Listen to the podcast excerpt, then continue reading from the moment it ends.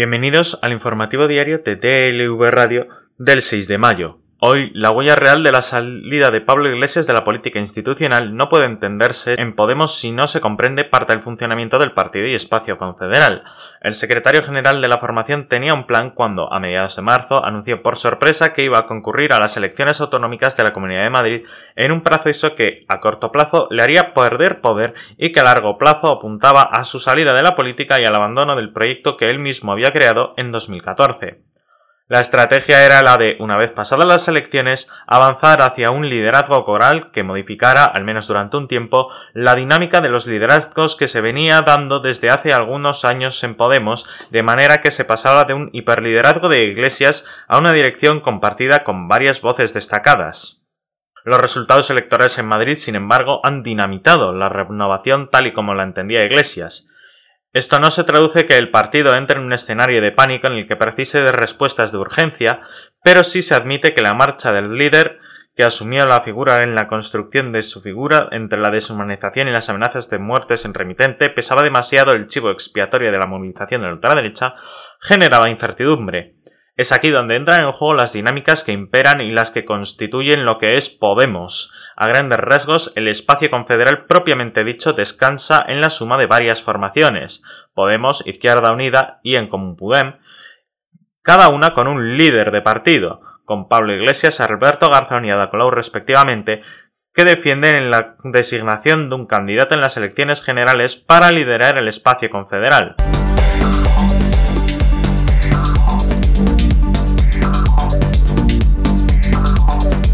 Quien contamina paga y quien usa la paga. Esas son las máximas que el gobierno maneja para justificar el futuro pago de peajes en autovías y autopistas españolas, una medida que el gobierno ha enviado dentro de su plan de recuperación, transformación y resiliencia exigido por la Comisión Europea para optar a los 140.000 millones de ayudas. La novedad es que ahora ya hay una fecha prevista para la entrada en vigor del pago de uso de carreteras españolas. A partir de 2024 deberá pagar un peaje en las carreteras pertenecientes al Estado. En principio se pretende implementar la medida de forma progresiva, empezando por las vías rápidas y extendiéndolo finalmente a toda la red de carreteras. Curiosamente, en España las autovías son gratuitas y muchas autopistas de pago también lo son una vez terminada la concesión pero dejarán de serlo porque el plan económico del gobierno ya ha marcado fecha de dentro de tres años para paliar el déficit de mantenimiento de la red viaria. La cifra que se baraja en estos peajes es de 3 y 5 céntimos por kilómetro. De este modo, para ir de Madrid a Valencia debemos pagar 14 euros de ida y 14 de vuelta. O ir a Burgos costaría 18 de ida y vuelta, mientras que viajar hasta La Coruña serán 44 ida y vuelta. Según explica el gobierno en el documento remitido a Bruselas, se necesitarían entre 3 y 6 años para implementar la medida, y se haría de forma progresiva, primero las autovías y vías de alta capacidad, para luego ir aterrizando el pago por el uso de las carreteras nacionales.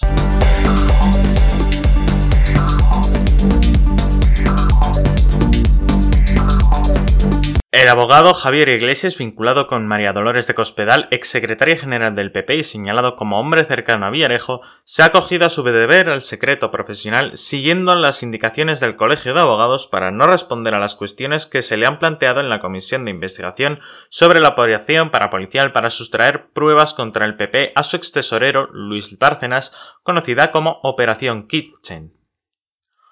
Me está usted preguntando por la Operación Cataluña. Tengo dos clientes en ese tema y no le puedo contestar. Ha dicho el letrado que hasta hace poco fue el abogado de la esposa del comisario jubilado José Manuel Villarejo. No tengo intención alguna en la trama Kitchen. Soy abogado de tres personas en Gürtel, que se está instruyendo de la segunda época de esta trama, y de dos personas que han sido víctimas de lo que se conoce como Operación Cataluña y no le puedo contestar. Esas dos personas son los hermanos Cierco, dueños de la banca privada de Andorra. La conocida como Operación Cataluña fue supuestamente apadrinada por el entonces presidente del gobierno, Mariana Rajoy, organizada por los exministros Jorge Fernández Díaz y María Dolores de Cospedal y ejecutado por el comisario Villarejo, el abogado Javier Iglesias y los empresarios Adrián de la Joya y Alberto Pedraza, según consta en un informe de asuntos internos que obra en la causa Tandem al que ha tenido acceso el diario público.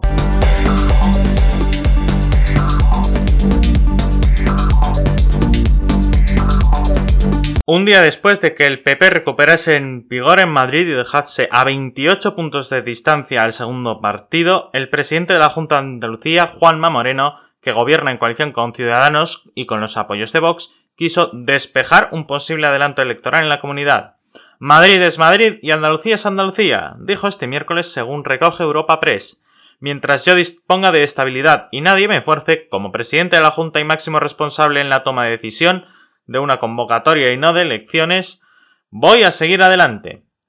Y si me quedo sin mayoría ya no puedo gobernar, abundó Moreno. La realidad es que si Moreno quisiera adelantar, tendría problemas para justificarlo. El gobierno tiene presupuestos en vigor y el PP acaba de firmar con Vox y Ciudadanos un acuerdo de bajar de nuevo varios impuestos por segunda vez en dos años y medio, lo que permite atisbar que se produce un nuevo pacto para las cuentas del 22, en las que ya trabajan con el consejero de Hacienda, Juan Bravo, y su equipo. A finales de ese año es cuando la legislatura llega a su término natural. Además, al PP acaba de conjurarse con su socio de gobierno para atar a la legislatura y el socio parlamentario está dispuesto a seguir apuntalando al Ejecutivo. En resumen, no hay señales ni atmósfera de adelanto.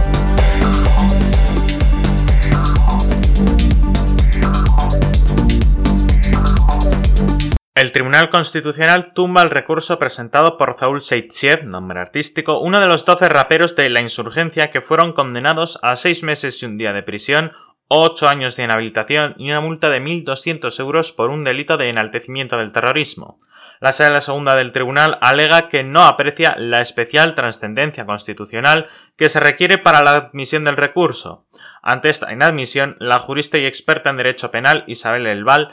explica que quería acudir al Tribunal Europeo de Derechos Humanos presentando un recurso sobre la condena. En junio de 2020 el Tribunal Supremo confirmó la condena a seis meses de prisión para los raperos, ratificaba así la reducción de condena que dictó la Audiencia Nacional que en septiembre de 2018 fueron condenados a dos años y un día de prisión, así como nueve años de inhabilitación absoluta y una multa de 4.800 euros. La decisión del Constitucional se produce dos meses después de la detención de Hassel por los delitos de enaltecimiento del terrorismo e injurias a la corona. Su entrada en prisión movilizó a miles de ciudadanos en todo el país. Debido a la respuesta social, el gobierno planteó la reforma de los delitos sobre la libertad de expresión y anunció una eliminación de las penas de prisión. El Ejecutivo afirmó que el derecho penal ni es la herramienta más útil, ni es necesaria, ni es desde luego proporcionada para responder a comportamientos que, aun pudiendo rozar la ilicitud, su castigo penal supondría un desaliento para la libertad de expresión, tal y como han declarado el Tribunal Constitucional, el Tribunal de Derechos Humanos, la Unión Europea y la mayor parte de la doctrina española.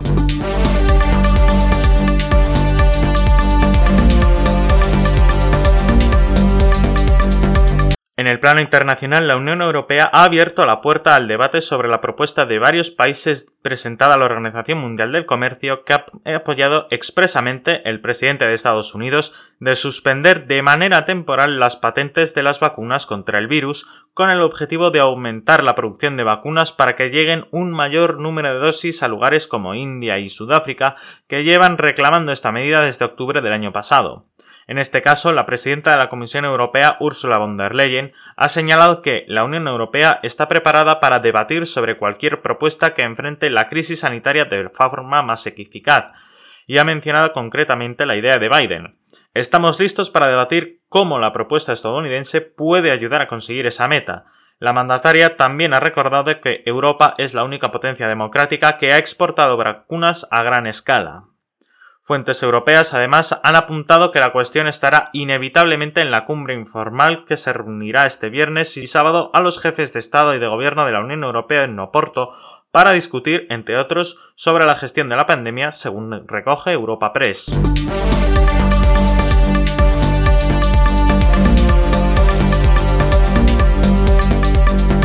Las protestas en Colombia se mantuvieron vivas el miércoles al grito de no más violencias, pues las manifestaciones que se han prolongado por ocho días dejan al menos 11 muertos confirmados según la Fiscalía, aunque organizaciones sociales elevan esta cifra a 31. La Defensoría del Pueblo informó de al menos 24 homicidios durante las protestas, pero la Fiscalía señaló posteriormente que tras utilizar todos los mecanismos de esclarecimiento judicial, determinó que 11 muertes violentas se dan por ocasión de esas manifestaciones, Siete están en verificación y seis homicidios no tienen vínculo. La segunda jornada del paro nacional estuvo marcada por los velatones, los cacerolazos y los plantones pacíficos en los que los manifestantes elevaron una plegaria en memoria de las víctimas mortales y en rechazo a los excesos del escuadrón móvil antidisturbios de la policía. Sin embargo, también hubo algunos disturbios en ciudades como Bogotá, donde vándalos tumbaron las valles del Capitolio y lanzaron piedras a los policías que allí estaban y que dispersaron las protestas con gases en la caribeña Santa Marta, donde hubo saqueos y desmanes, y en Medellín, donde hubo enfrentamientos e incluso fue incendiada una estación del sistema de autobuses Metroplus. No obstante, la situación más delicada sucedió en Pereira, capital del departamento de Risaralda, en el eje cafetero, donde tres jóvenes fueron heridos de gravedad por disparos de desconocidos en el viaducto César Gaviria, que une esa ciudad con la vecina Dos Quebradas, cuando participaban en una manifestación.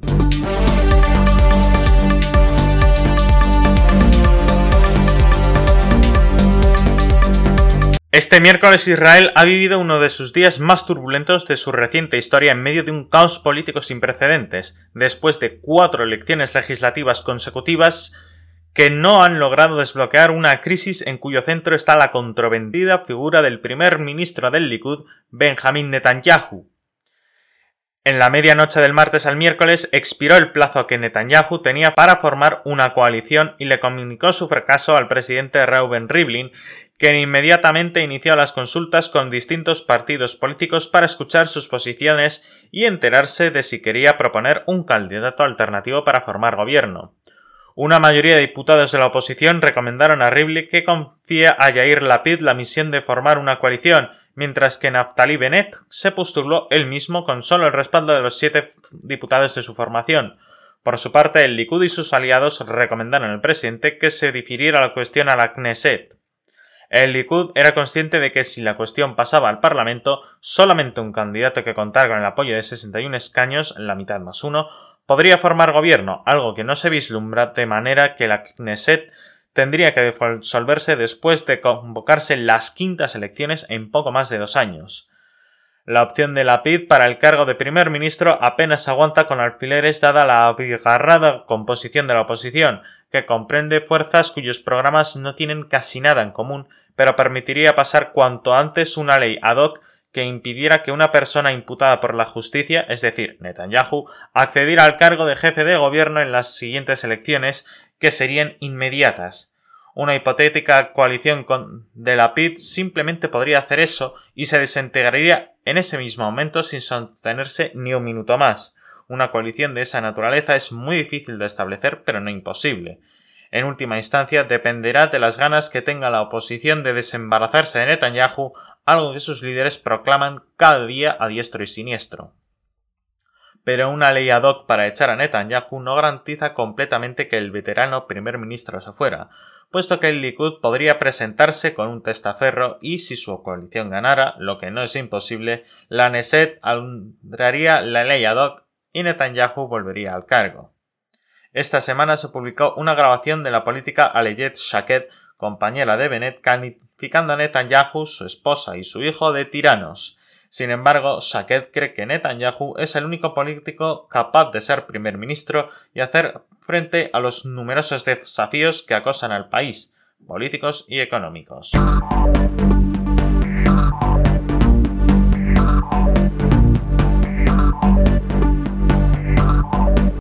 Hoy en deportes, más allá de la derrota del Madrid en Champions League al del Chelsea por dos goles a cero, Garbajosa ha anunciado que la selección masculina jugará contra Estados Unidos el 18 de julio en Las Vegas a tan solo unos días de la inauguración de los Juegos Olímpicos de Tokio.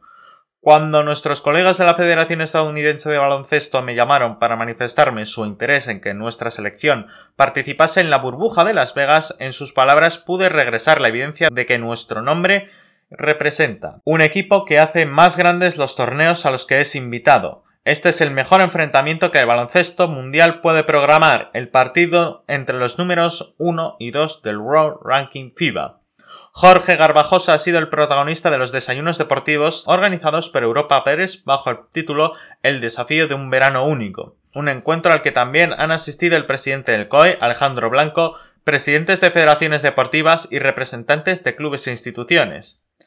El presidente de la Federación Española de Baloncesto ha comenzado repasando un año marcado por el virus y ha agradecido el trabajo de todos los estamentos del baloncesto para conseguir que esta crisis aterradora se convierta también en oportunidad para reinventarnos y salir más fuertes. Una crisis en la que la Federación Española de Baloncesto decidió apostar por acoger, además de la fase de grupos del Eurobásquet femenino de Valencia, la fase final del campeonato, defendí personalmente ante la FIBA que no podría postergar la celebración del Eurobásquet porque desde el inicio consideramos que la vuelta a la normalidad pasaba necesariamente por el regreso de la competición y queríamos que el primer gran evento internacional de baloncesto fuese este campeonato, pero sobre todo esa fuesta fue un acto de justicia con nuestro baloncesto femenino. La FEB vivirá el verano más desafiante de la historia, porque por primera vez una selección absoluta tendrá dos campeonatos internacionales, el Eurobásquet y los Juegos Olímpicos, a los que se unirá también la selección masculina. Garrajosa ha destacado que el verano de 2021 será recordado con la confluencia de las dos joyas de la corona del baloncesto español.